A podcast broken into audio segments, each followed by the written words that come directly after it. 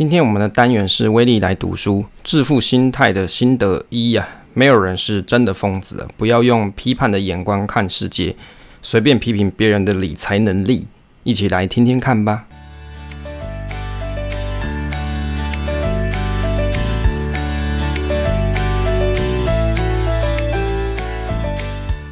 我是威力，欢迎收听 Awesome Money，这里是我的投资理财频道。想知道上班族怎么学习投资吗？把我知道的知识分享给你。喜欢我分享的内容的话，可以订阅这个频道，持续收听哦。欢迎大家一起追踪我的 FB 威力财经角，或是你在 IG 搜寻威力 FC 五五六六 W I L L Y F C 五五六六，就是这个 Awesome Money 频道的 IG。那目前频道是在周五或是周六上传。我的学习就是我的分享。喜欢节目的话，可以分享给你的朋友收听，也可以在 Apple Podcast 帮我做个。五星推推，也欢迎大家跟我一起互动，一起学习。现在时间是二零二一年的七月一号下午的九点。今天我们单元呢是威力来读书。那我们的主题内容的话是致富心态心得一：没有人是真的疯子，不要用批判的眼光看世界，随便批评别人的理财能力。开头的部分啊，首先来做一下生活闲聊啊。目前呢，这个是第六季，那今天是第六季的第一集。那目前第六季跟前一季的规划大致上没有什么太大的差异啦，可能就是我会想说。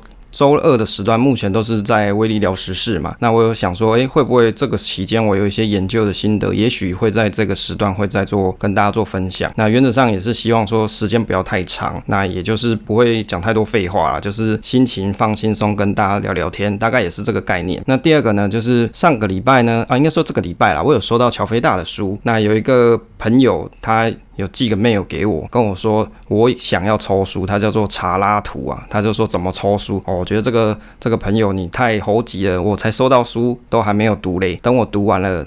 我有心得跟大家分享完了，诶，这样子再给大家抽书不是挺好的吗？那说到这个抽抽奖嘛，哦，这个第三个我们 Awesome Money 啊，二零二一年 Q 二的问卷抽奖，那欢迎各位听友啊，你们持续的收听 Awesome Money。当然有些朋友会比如说抖那一些一些小捐款嘛，那我就拿这个东西来作为送给大家的小礼物。那这个节目呢是发自于我的兴趣，没有收费嘛，那能够坚持下去有赖于。各个听友的支持跟鼓励，那也就是希望说大家帮我填填问卷，我才知道我做的东西到底大家喜喜不喜欢嘛。因为 Podcast 又不是直播，那当然你也可以在社群上面跟我互动，但是绝大部分我观察啦，可能大部分的听友。事实上都还在空中，就是也没有加到我们社群嘛，所以那可以的话，你就在这个节目下方的修修 note 帮我填一下你对于这个节目的意见跟就是想法。那目前呢，这个问卷是有两段了，第一段是节目内容的意见调查，第二段是节目社群的意见调查。当然，如果你没有参加我们的社群，那第二个部分的话，你就填没有参加，这样就可以了。那就希望说大家可以帮忙填写，那预计是到七月三十号为止，为期一个月。那希望可以收集一些意见，那可以让我知道说，诶。做节目的时候应该要怎么调整会比较好一些。第四个，最近我跟听友聊天嘛，他有跟我分享说，有些他曾经观察过的一些创作者，或是曾经有 follow 的一些创作者，可能最近的更新次数比较少啊，或是比较少跟大家做互动嘛。那我自己是觉得，像 Podcast 这种节目，说实在的啊，绝大部分人都没有在收钱啦，所以其实没有收钱，绝大部分的创作者他都算是做兴趣啦。所以我觉得你这个节目没有做的很长，也是一种人性，因为他就是没有。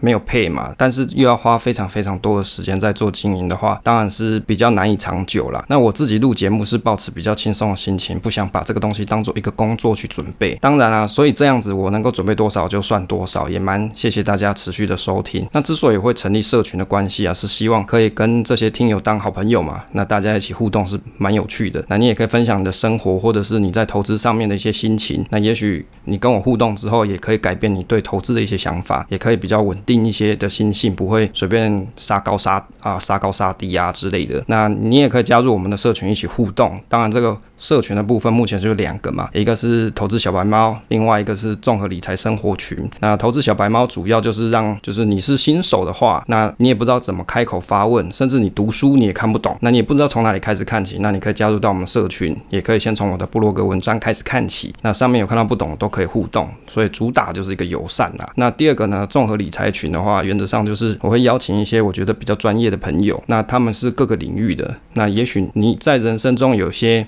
比较不懂的东西，你你可以找不到人问的话，可以在这个地方跟大家做讨论。那说到这个。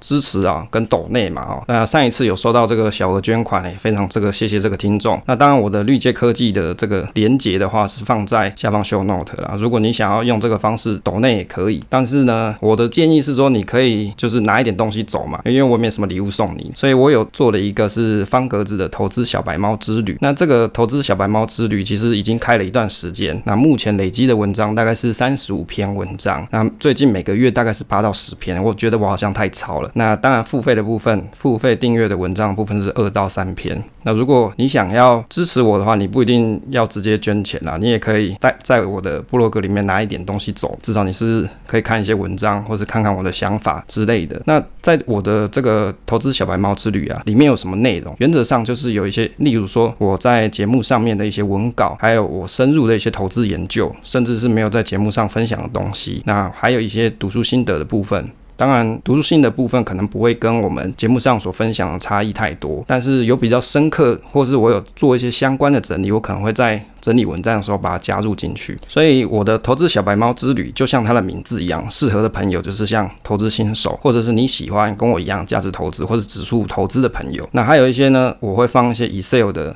这个制作的。教学或者是我的范本给大家做参考，就是一些云端试算表啊、Google Sheet 啊这些。那以及呢，我可能在投资路上面遇到一些问题，我也可能会再整理在我的投资小白猫之旅。那如果是付费订阅的部分的话，在已经一定的期间内，我是不会在其他平台发表。那目前的话是每个月至少一篇会放付费订阅的文章。那目前大概每个月呢是两到三篇左右。那也蛮适合，就是比如说你是投资老手，你可以增广见闻。那在这个里面，到底付费了，你可以看到什么东西哦？付费的话呢，里面的话至少我会放一些像是我曾经做的一些投资的工具的教学，或是 Google Sheet 一些范本。那例如说像以前我们有做过一些上班族退休试算表这些东西，那也许未来有些改版的部分，可能我还会再放到这里面来。那以及我。对于像价值投资的一些研究，或是个股的研究，或是 ETF 的研究，我可能也会放到这个部分里面给大家做参考。我个人认为啊，支持我是让我得到一种成就感，也是持续创作的原动力。当然，投资上的股息之类的收入是远大于目前的订阅收入啦。不过这就是一种乐趣嘛，希望听众的支持也可以变成我努力产出的目标。也就是说，比如说你有付费订阅，那我就会想说，哦，好吧，我应该要努力一下，赶快把我一些就是让我充实一些知识，可以做一些产出给大家做收看。那我觉得这个是也是一种强迫我自己持续努力学习的一种方式。那大家也就可以从我整理的内容里面，你也许可以得到一些什么。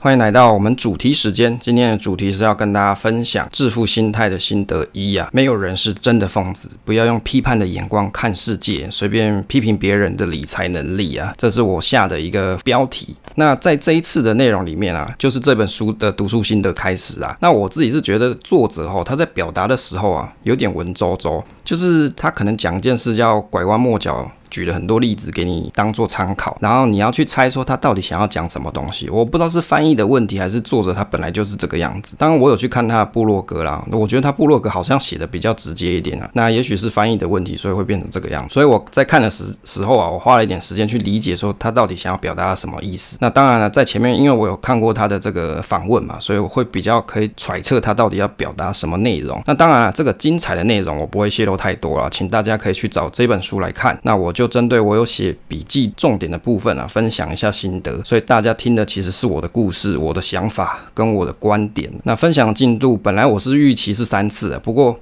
会随着我实际做笔记的进度做调整，有可能有时候想法跟补充比较多一些啊，增加一些印象中的新闻事件，即兴调整啊，然后做滚动式修正哦。这个这个名词最近好像很红啊，滚动式修正啊。好了，第一个前言的部分哦，前言我也花了一些时间在读这个前言啊。其实他讲的内容就是什么是致富心态。第一点哦，智力不代表可以保持财富，言行与心态才可以保有财富。在前言中有提到几个小故事啊，第一个是有个年轻。新人啊，他在年轻时候因为一些科技方面的专利而致富的年轻人，但是因为他生活过度的奢侈花费而导致破产。第二个故事又提到了一个慈善家叫瑞德，那一个修车工人还当过清洁工，如此平凡的人，他九十二岁的时候累积了八百万元，其中有六百万元啊做这个慈善捐给。医院跟图书馆。第三个故事是提到美林证券的经理人理查，拥有了很专业的学识与商业手段的领导技巧，但也是挥霍无度啊，买了豪宅就在这个金融海啸的时候破产。财务结果取决于运气，不受才智与个人程度。财务成功不是硬硬科学，是一种软实力。言行举止比专业的学识更重要，这个就是所谓的致富心态啦。好，这是我归纳一下作者他到底想要表达的内容。这个心得啊，我的心得是，人是一种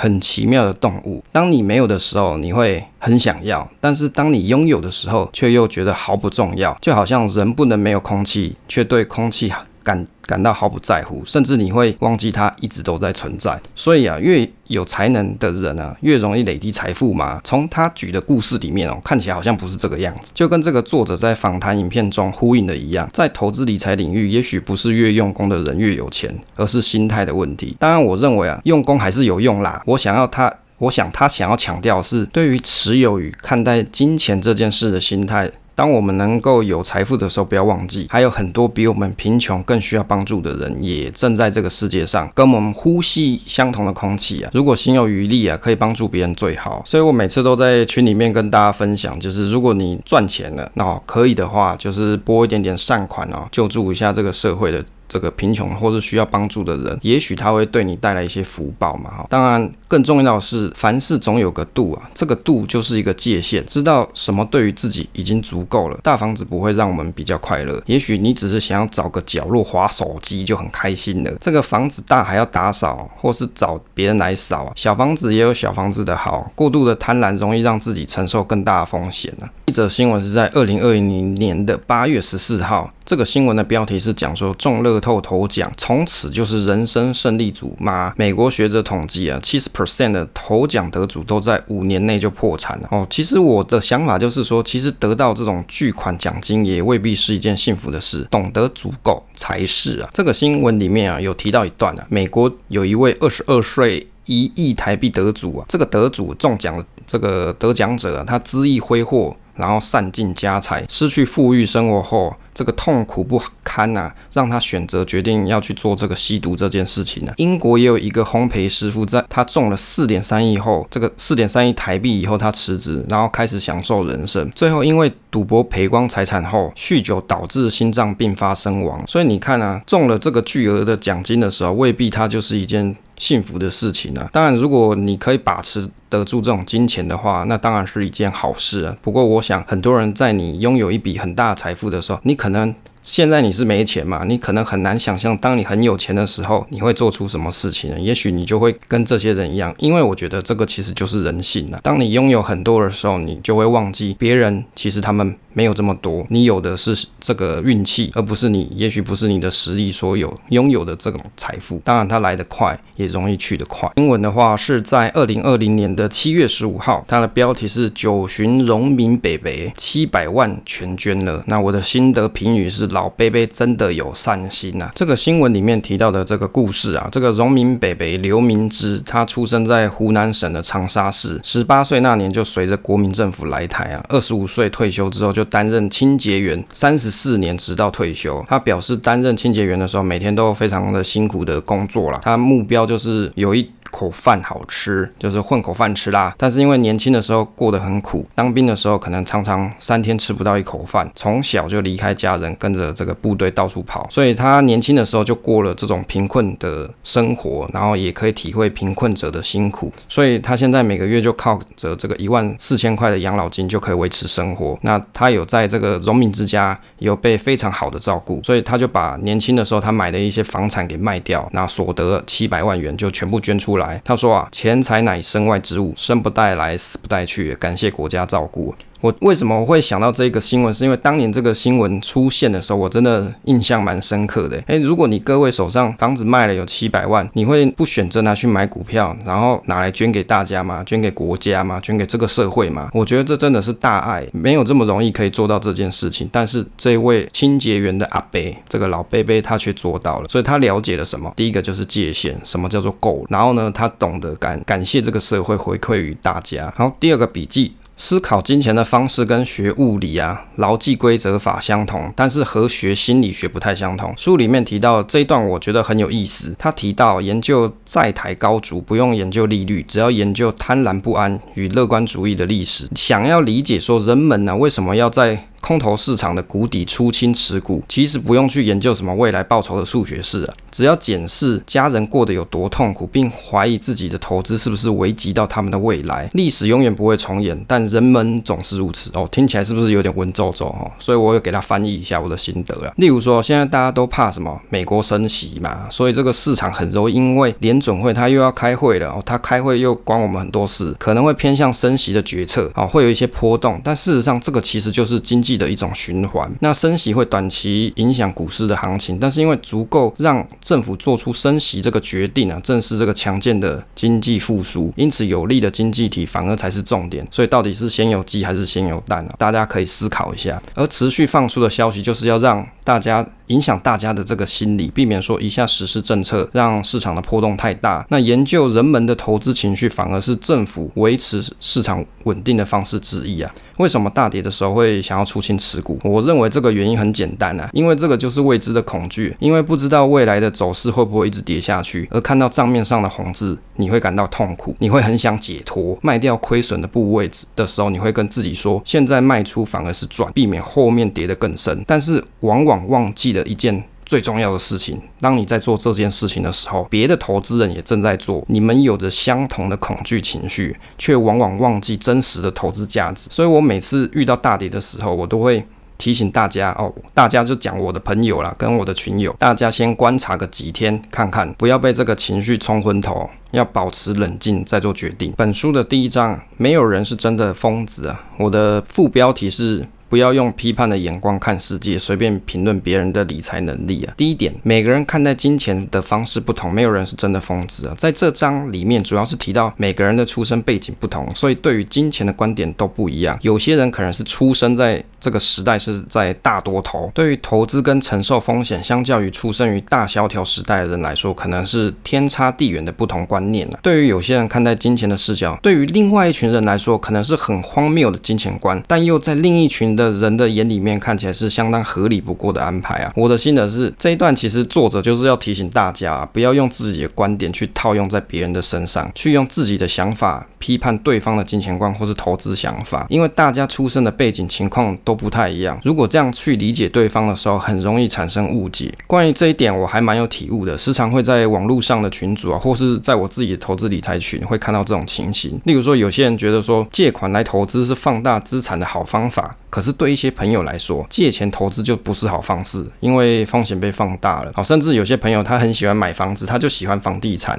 哦，大家会想说啊，你就是炒房。哦，有的人就非常的厌恶炒房这件事情嘛，因为自己买贵了或者是买不到嘛。但是对于有些朋友，他真的是在做操作房地产这件事情为生的人来说，那这个就是他的生活方式啊，这就是他的理财观念啊。你跟他说你不能去做房子的买卖，从这里面赚价差，他反而觉得你很奇怪，因为他就是靠这个生活。嘛，所以同一件事情呢，大家可以吵个没完。好，再来就是很常在网络上吵这个被动投资或是主动投资这个议题啊。比如说啊，我最近看到一篇 PTT 的文章，他写说。绿角信徒遇到这波疫情，是不是很想哭啊？推文中又在吵啊，是不是做被动指数化投资啊？因为这一波疫情要维持过去的收入很困难，甚至减薪到五薪假都有可能。会不会因为没有更好的主动投资而感到难过，觉得自己选错流派？其实就我的观点来看啊，我们在与其他人做投资观点的讨论或是理财见解的分享的时候，最好不要有太多这个强硬的个人视野。原因很简单，你觉得很稀松平常、好轻松平常的投资。行为在别人的眼里里面可能不是这样，就好像有人觉得说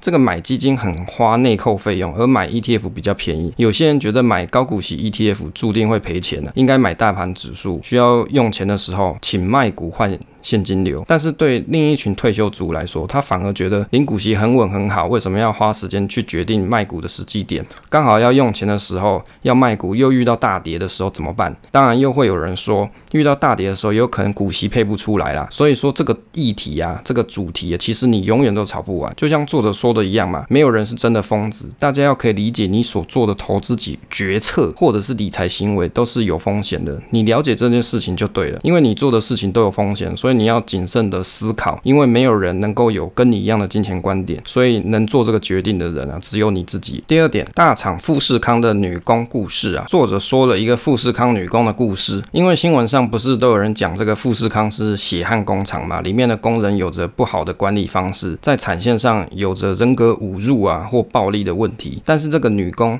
她却在富士康工作好几年了，而这个女工以前是做什么？做妓女的，现在可以在这个血汗工厂工作，比起过去卖身赚钱来得好得多，所以他非常愿意辛苦。然后在这边工作好几年。关于这个富士康的血汗工厂的调查，我有在网络上查了一下，可以看这一篇台湾法务部调查局的研究报告，它是由中正大学的劳工系教授所写，题目是富士康与血汗工厂之间的一个集体行为研究取向解析。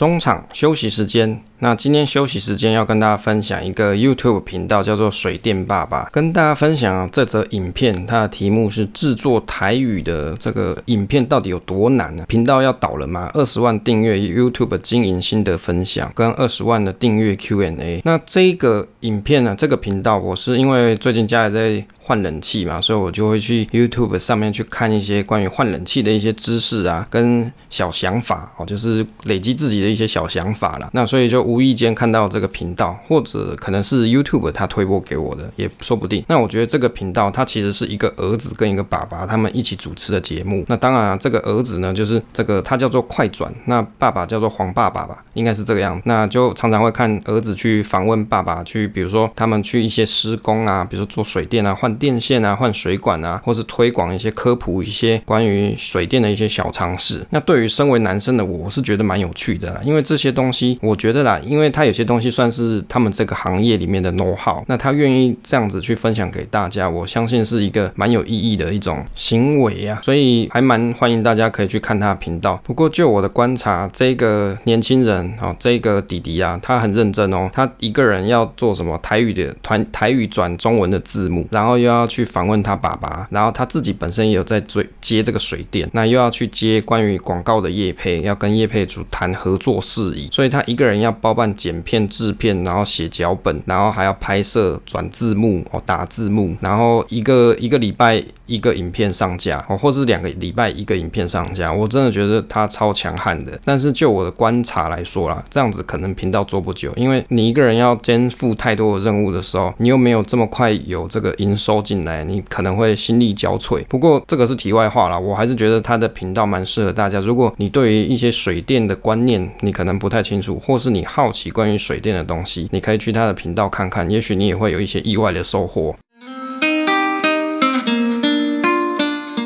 这里面有很多社会心理层面的剖析啊，当然这个现在你用听的，你没办法点连接啊，到时候有文稿的时候你可以点一下。我自己是觉得哦，这个故事啊很有意思诶，你看，当我们如果用劳工的权益、道德的观点去看血汗工厂这件事情，肯定会觉得说这个工厂的管理方式怎么这么不合理啊，不人性。但是却有这么多人愿意进去上班呢？原因是其他地方的工作也许钱更少，或是待遇更差。这个就是金钱观点上的差异，跟每个人的出生还有生活环境都有所影响。你觉得不好的事情呢、啊，在另外一个人里面，以他的眼里面看起来可能就是天堂般的待遇。这就让我想到前几年的一例一休法案通过的时候，这个。社会上也有很多反弹的声音，因为政府希望让劳工可以落实周休二日，但有些雇主的反对声浪很大，因为服务业或是其他产业这样人力成本就会增加。对于一些劳工来说，比起休假更想要上班赚钱啊。但是对政府的立场来说，希望落实劳工权益，不希望这个劳工他因为过度上班而过劳死。然后啊，这个各界的大佬又跑来。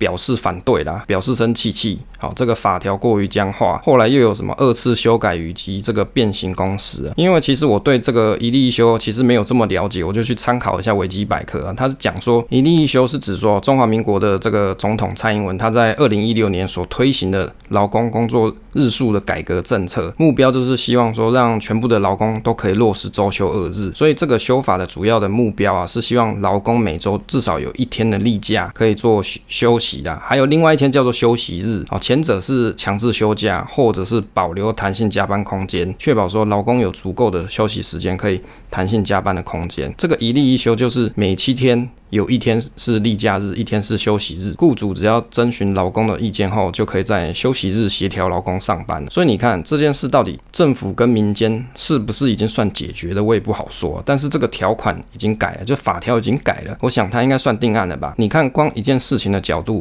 就有不一样的观点。像我在街上看到这个跑 foodpanda 或是吴博义的朋友啊。在街上奔走，也有新闻说他们很血汗之类的，但还是有很多做这一行的朋友，他并没有放弃这个行业。有时候我觉得，是不是这就是所谓的供需平衡的概念？如果说真的不好，大多的人啊，他可能不会去选择，或者是真的迫于生活压力，没有其他的行业好做。至少听一些听友说，哎，这个做外送的收入还不错啊，我想应该也不至于太差吧。但后来我转念一想啊，也许就是因为有这样的行业，而且是大家很需要的外送服务，有这些朋友的帮忙，才能让大家生活更便利。但关于交通安全跟外送员的权益，还是希望政府可以帮忙把关啦。第四个，为什么买彩券的人啊，大多是穷人？作者他提到说，美国的低收入家庭花费很多钱在买乐透，而不是把这个钱存起来，因为对这些人来说，这是最简单直接的方式，能够用购买一张。乐透啊，去幻想以后所拥有的财富。我的心得是，我觉得能够有短暂的梦想实现的机会，总比没有好嘛。我也蛮想中乐透的，可惜就是不会中。但是有时候想想啊，其实没有中乐透好像也不是一件坏事，因为你把你所有的幸运都放在这个金钱上面，这到底是一件好事吗？其实人生这么长的一个历程里面，我们很多时候都需要运气，不是只有想要钱这件事情需要运气，你可能还有很多事情，比如说你求职啊，或是你要求子啊、求偶。啊，有没有这些东西都是要运气的？那你随便把你的运气用完了，会不会通通都转成这个钱以后？那是不是就是一件好的事呢？哦，我可能不是这样认为的。你要知道你所谓的界限是在哪里。第五个人无法。只花钱做该做的事情，很少人用试算表做决策哦。这作者讲，大多用个人的角度去看这个世界。金钱的决策很困难，人们很容易受到情感跟现实的影响，所以无法永远只花钱做该做的事情哦。这个作者所讲的这一点，我的心得是，我觉得这就是人性啊。所以不要当这个算盘侠嘛哦，就是啊，有很多网络上的人，好，他会去讲说一些部落客啊，或是 FB 啊，好，那些就是投资理财的，诶，都在算算数，都是叫做。做算盘侠，那我不这么认为啦。我觉得试算表还是有必要制作，因为人没有目标更难前进。人应该要知道说自己身为人啊，有许多情感上与现实的影响，反而应该谦逊的个性去设计属于你自己的金钱游戏。第六个啊，其中他有一段啊，作者他有提到这个指数基金创立到现在五十年，另外有提到大家面对投资的时候，你也只能见招拆招啊，好，因为就是很多东西其实它历史都不是这么悠久。我的心得是说，就如他所说。没有什么投资的项目是真的可以经得起时间的考验。我们都是这一场游戏的新手。但是比较有趣的是，作者他说他觉得买 VTI 他可以长报持有五十年啊。所以我在。读到这一段的时候，我不禁怀疑他是不是也有怀疑自己啊？当然，这就是投资啊，没有什么东西可以百分之百稳赚，只有在这个心灵上你去得到一种稳定感。本书的第二章是讲运气与风险。那第一点，运气与风险啊，关于他讲这一段，我的心得是说，在这个章节作者提到运气与风险，那我觉得他想要表达的意念很迂回啊。我花了一点时间去想要了解他所表达的意思。他所说的这个风险跟运气是一体两面，有。有个诺贝尔经济学家得主，他有说，关于投资有一件事情是我们无法参透的道理，这个就是运气。我想他想要表达的是，这个风险跟运气是时常同时出现。然后不管是投资还是人生中啊，你都必须要了解到一件事：有些事情不是我们很努力就一定有成果。就如他访谈里面所讲的，有很多人致力于研究巴菲特的投资方式，但是投资这件事从来就不是因为努力就一定成果最多，反而不太努力的人，他只买指数型基金，也有可能。能有不错的报酬啊。就是作者他在访谈里面有讲。第二点，比尔盖茨的好运以及这个好朋友他的好朋友艾文斯的陨落，对于这个运气与风险，如果有相同的尊重，就会明白你在批评他人与他人的财务成功的时候啊，事实上不如表现一样好或是坏。我的心得是说，这一段作者他提到比尔盖茨，他是天生神力，幸运的可以到一所很棒的中学读书，同时他也是那个时代少数可以买得起电脑的家庭，所以比尔盖茨是幸运的，而他的朋友艾文斯却不是，在高中时代的一次意外事故就死翘翘了。我想他所想要表达的是，我们往往在看有些人投资成功的故事或者是新闻的时候，往往会忽略掉运气在投资中的角色，然后运气跟风险很难让人分辨得出来，而很多人又很喜欢去研究别人的成功故事，也许别人是因为正确的投资决策而成功，也有可能是别人。只是因为运气好而成功啦。第三个，风险跟运气啊是一体两面的。比尔盖茨曾经讲说，成功是最差劲的导师，会误导聪明人以为自己绝不会失败。我的心得是，我觉得这句句话非常有道理。就像时下的这个时间，有很多朋友正在搭船，搭着这个船船呢、希望乘风破浪赚到超额报酬。另外，在股市多头的时代，也出现了非常多的股神，人们不觉得股市的风险有多高，于是几乎把把 all in，没有在怕，反而因为赚到。这个甜头啊，而持续忽略风险投资下去。我最近就听朋友说到，他有朋友借了信贷开始玩股票，借了几十万开始 all in 这个航运类股，好赚了出场，又在找买点进场，一百万变成两百万，一下就是二十几张阳明海运给他买下去啊。朋友表示。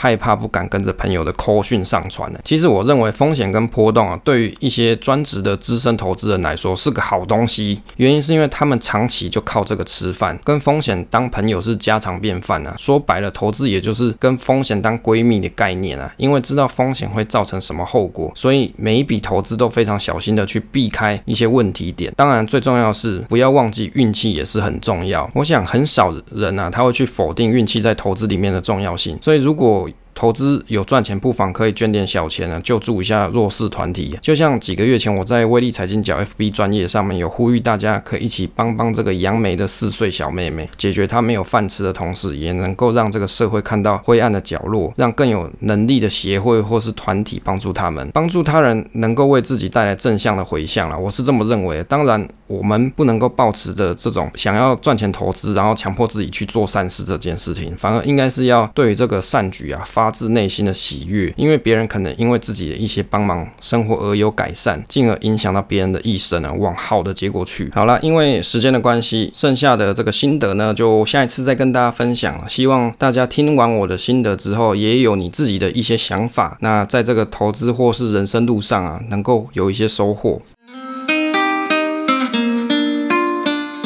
欢迎来到这个 Q&A 互动时间、啊。开头第一件事，先跟大家做一个题目啊，因为最近常常被问到一个问题，这个纾困十万元到底该怎么办？要投资什么啊？那最近有很多航海王啊、钢铁王很红，但是也有很多不错的价值股，例如说像是普。卜蜂啊，我们每次都念卜蜂，是叫卜蜂一二一五，还有联华一二二九，事实上它殖利率都还有五 percent 啊。食品类股这个长期投资也算是一个不错的产业领域啊。当然我没有推荐各位购买这个标的的部分哦，那我只是说我的观察。最近今天我还有观察，像联华石，它的价格已经来到七十点七元了，我就想到说我是四十一块钱买，无心插柳柳成枝。有时候你买定存股买一买就变成标股，也不知道为什么。好，接着分享一下我们在。在投资小白猫社群里面有出了一个简单的群组互动题啊，也是很多人最常的问的一个小题目。那在阅读完或是听完我们 ETF 小白猫之后，可以尝试用自己的话描述一下零零五零跟零零五六分别的优点跟缺点，然后哪个是最适合自己哦。搞不好你研究了以后，以后有朋友问你，你也可以跟他分享。那用一百字以内去描述。我自己是觉得这种群组互动题啊，还蛮有趣的。不然大家加群来这里面总。不会是看我表演吧？啊，我可能会分享一些投资心得啊，或是一些投资的小名词里面跟大家做分享解释。那你在参与这个群组的过程，因为你的 focus 会在投资理财的初学者领域嘛，所以你对于这方面的知识，你就会一直在频繁的接收。那自然久了，你对这些东西你就不陌生了。我的想法跟这个投资小白猫社群的这个创立的初始目标就是这个样子。那所以呢，群主互动题就可以让大家脑力激荡一下，互动一下，想一想这些常见的问题，你自己的想法又是什么？那第一个呢，我们看一下这个麦香啊，他讲说零零五零可以领利息，也可以做价差，一年两次配息，对于退休后用钱上面比较弹性。当然零零五六做活存定存的概念，那但是呢，它还有其他的，比如说像零零八七八的产品，他就不会再去买类似的产品。他说，其实这两档标的啊，对于他来说都是比较适合没有时间的看盘的上班族啦，尤其是他可能工作时间没有办法看盘啊，那他可以安心睡好觉。那所以呢，这是他的一个心得跟想法，所以他想说零零五零就可以领利息跟做价差，那零零五六比较像是活成。定存的概念，那群里面的艾伦是说零零五零零零五六目前的缺点就是价格太高了，然后比一个哭脸。第三个这个 Easter 王，我们的 Easter 朋友他讲说零零五零跟零零五六目前都在相对的高点，尤其是历史高点。那他认为零零五零有价差可以做，但是因为它的殖利率目前还太低，不如直接买金融股或是其他稳健的传产股，维持五帕以上的股息报酬比较好了。那零零五六跟其他的高股息为主的 ETF，它反而比较。想然后在下半年入手，因为高股息的重点是希望能够殖利率高，那可能是除完全息之后，你会觉得。殖利率更高了。以上这两个对他来说，零零五六的吸引力比较高，但是这两个都有一个优点，就是他们的配息不是只有盈利所得，还有国内财产交易所得。那他说后者是不列入所得税，所以因此买零零五零所配得的股利较多，反而对他来说可以抵挡更高的所得税率。好，关于这个所得税率，我就没有这么了解。当然，我的想法是，他认为买零零五六可能像是或是其他高股息的 ETF，他比较喜欢在下半年入手。那因为这时候可能。出完全息之后，他会觉得殖利率比较高一些。第四个是群里面的艾玛，他说现在盘中买零股很方便啊，预留一年的生活准备金之后，有钱他就买零零六二零八，因为长期股市是向上走，谁又知道这个高点在哪里？今天的加权报酬指数已经到了三四零九九，不买其他 ETF 是因为有人为选股的因素，常换股会影响报酬，如果有需要就卖来用，等于是对自己发股息的概念。至于季配息，有可能躲过二代健保费，但是。如果都能领这么多息的，捐一点出来也无妨啊，这是他的想法啦。那当然，这个加权股价报酬指数啊，它已经来到三万四，算是一个蛮高的点位。不过，我觉得他说的一个重点就是，你根本就不知道什么时候是高点。现在快要接近，比如说一万七、一万八了，那到底这个是高点吗？搞不好未来两万呢，才是一个。高点好啦，大家的分享啊，其实都蛮不错的，也很有自己的想法。你看哦，如果你可以总结得出对于关于标的的一些自己的想法的优点跟缺点的话，代表你势必对这个标的你有一定程度的认知，而且你了解到底它什么是好，什么是坏，而且最重要是什么？知道到底它适不适合你，还有你要怎么去运用它，这些都是你必须要去思考之后你才会得到结果。那就我而言的话，我会觉得股市啊，它的高点低点我根本就不晓得，所以我是一个。比较中庸派的做法，那我也有讲过，我不是那种纯纯的这个指数化投资人呢，但是我还是有做指数化投资，所以我我们还是有在讨论指数化投资的这个部分。那我的想法是，股市的高点低点我哪知道啊？所以我会有一部分的资金是放在定期定额的部分，所以我每个月我都定期定额去买类似大盘指数的 ETF，或者是像美国的 ETF，甚至像世界的 ETF。那我随着这个市场持续的成长，那另外一部分的钱呢，我还是会去选择我个人喜欢的一些个股啊，或者是我觉得不错的一些 ETF 的。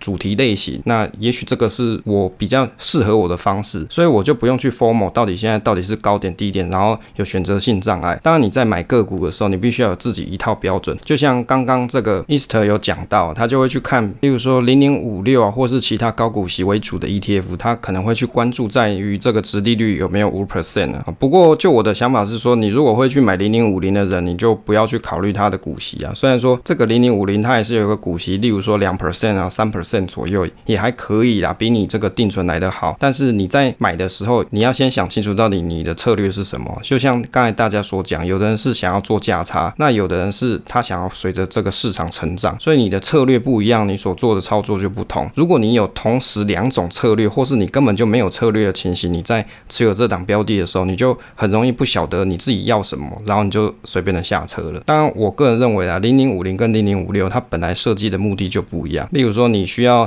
稳定的股息现金流的话，你就会去选择零零五六。那当然啦，很显然的，它比起目前的定存都来得好嘛，因为它的值利率比较高。那零零五零，当然它的这个值利率也来得比定存来得好，但是缺点就是它也许波动性相较于零零五六来说稍微大了一些些。所以你看，不同的人呢、对于这种投资工具的想法都会不一样。当然，就我来说，这两个都是一个不错的投资工具啊，就看你怎么去运用它，找出属于你自己的投资方式。接着，这个群里面的 Lucas 他有贴了一则新闻，我觉得还蛮有用的，跟大家分享。他说，证交所的 ETF 分割与反割分割机制在六月三十号以后要去做实施。他就问说，不知道零零五零有没有可能分割？那这个是证交所他为了健全 ETF 的交易制度，然后促进这个市场发展。证交所表示，ETF 的分割跟反分割的资产啊，恒等机制。那 ETF 分割机制是将受益权单位数分割，以增加受益权单位。那讲了文绉绉了，简单来说，它就是把你所持有的这个股票的个数啊，它会除以二。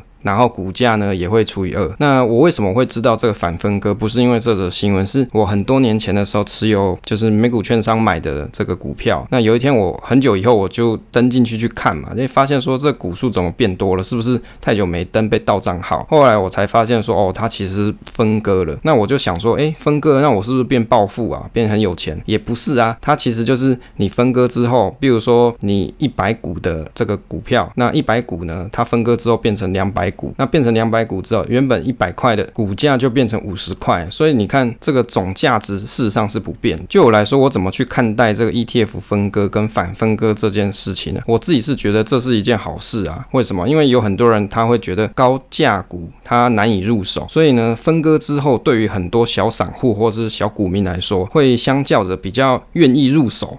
哎，你你觉得很奇怪啊？这个价值事实上没变嘛？你一张一张股票一千股，那每股是比如说五十块钱好了，那为什么分割之后变成二十五块，你就比较想要买呢？你说这是不是一种朝三暮四的一种概念呢？当然，我还是蛮希望这个政策可以慢慢的。施展到这个市场当中，让大家都有比较相对于这个股价相对于低一点的这个 ETF 可以做购买。那也许你再买起来心里面的负担不会这么重。那以上就是跟大家分享这次社群的讨论啦。结尾的部分啊，请大家可以在 Apple Podcast 五星推评价一下，感谢大家啦！希望大家能够推推一下啦，谢谢大家收听这一期的节目，希望对大家都有帮助。那你可以订阅支持这个频道与留言分享，总是单纯的快乐。期待下次再见。